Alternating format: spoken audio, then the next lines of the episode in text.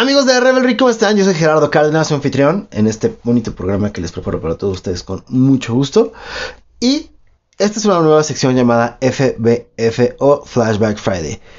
¿Qué tiene diferencia contra TBT o Throwback Thursday? Que en TBT les estaré contando de eventos que hayan sucedido aquí en México relacionados a la cultura de la moda, las patinetas, el street art, el streetwear música parecido.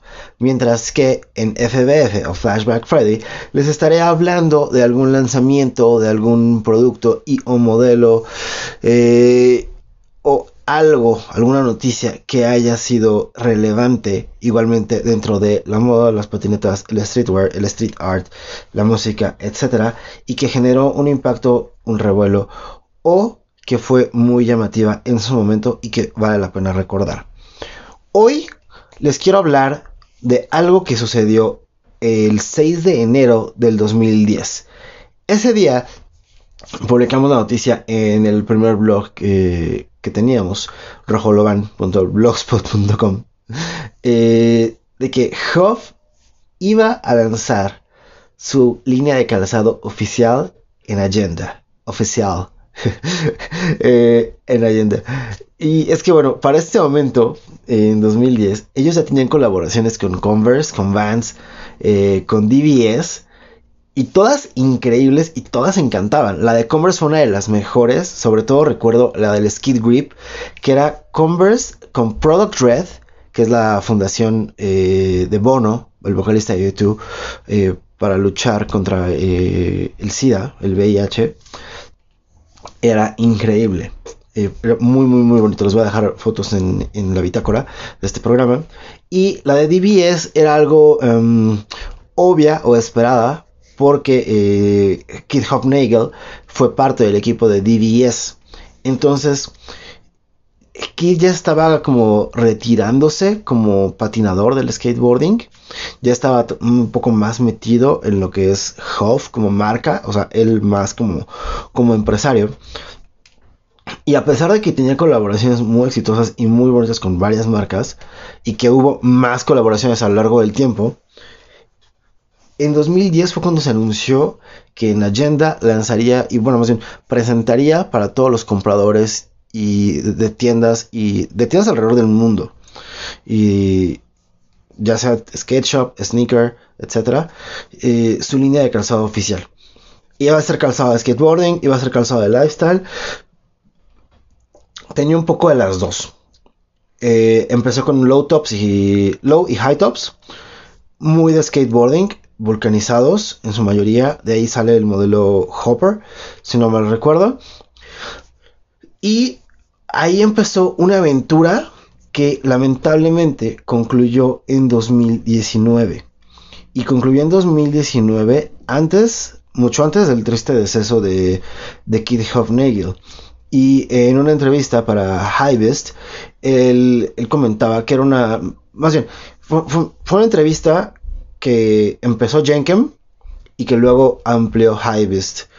Eh, y él le comentaba a Jenkem que era una decisión muy difícil porque tenía. Porque iba a ser. Iba a impactar en el skateboarding al dejar sin sponsor a varios de sus atletas. Pero también él se estaba quedando eh, sin un lugar y sin la posibilidad de trabajar con otras marcas como Vans, como Nike, con Adidas, porque entraba en un conflicto de intereses. Entonces, ni los skaters podían crecer, ni la marca podía crecer. Entonces, era complicado para ambos. Y en ese momento, él tenía una alianza con la CAI eh, y con TSI Holdings. Entonces, fue una decisión que le costó bastante trabajo, pero que dijo, no estamos yendo para, para ningún lado.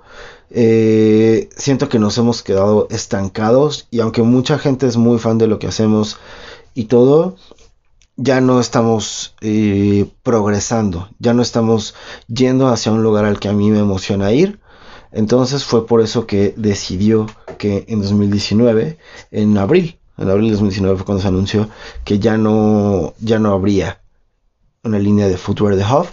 Hoy la marca Huff continúa, tiene eh, su línea de ropa como, como siempre, con distintas colaboraciones. Eh, por ejemplo, hoy tienen una colaboración con Playboy.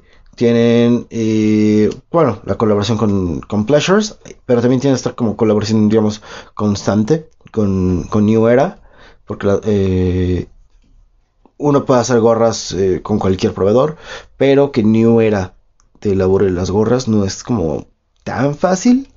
Es un proceso que en temas de producción, para que sea una idea, puede tardar hasta 6, eh, entre 6 y, hasta 9 meses, ya que las gorras se elaboran eh, en Asia, pero llevan todos los mismos, me parece que son 33 pasos con los que New Era elabora sus, sus gorras.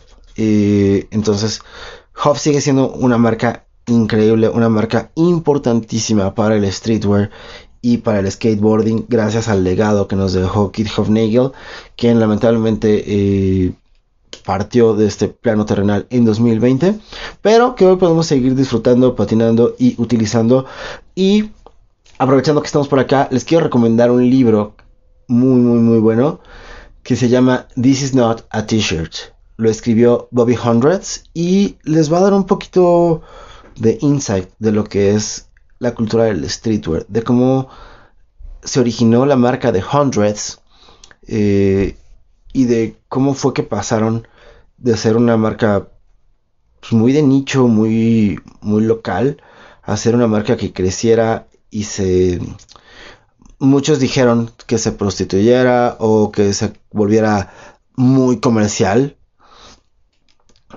Pero Bobby Hundreds nos explica el paso a paso cómo fue que nació en su idea esta, eh, esta marca y cómo no fue eh, llegar a, venderse en centros comerciales una decisión nada más como al aventón cómo no fue la intención desde el inicio llegar a centros comerciales y cómo ellos ni siquiera estaban preparados para eso y por ahí nos menciona una alianza que tenían con una marca grande de, de la moda una que empieza con Tommy y termina con Eager. Eh, y, de cómo tuvieron que cerrar relaciones comerciales con, con, esta, con este gigante de la moda común, por así decirlo. Entonces, eh, bueno, hasta aquí este pequeño y breve episodio de FBF Flashback Friday. Les dejo fotos en la bitácora de este programa, en los show notes, para que vean eh, lo que fue el primer drop de Huff Footwear eh, y algunos de los mejores modelos que tuvo, que tuvo esta marca. Para más información de calzado, de Huff y de muchas más noticias de calzado, les invito a que visiten desempacados.com y para todo lo demás de Mode Patinetas, modepatinetas.com o revelry.news. Yo fui Gerardo Cárdenas, hasta luego.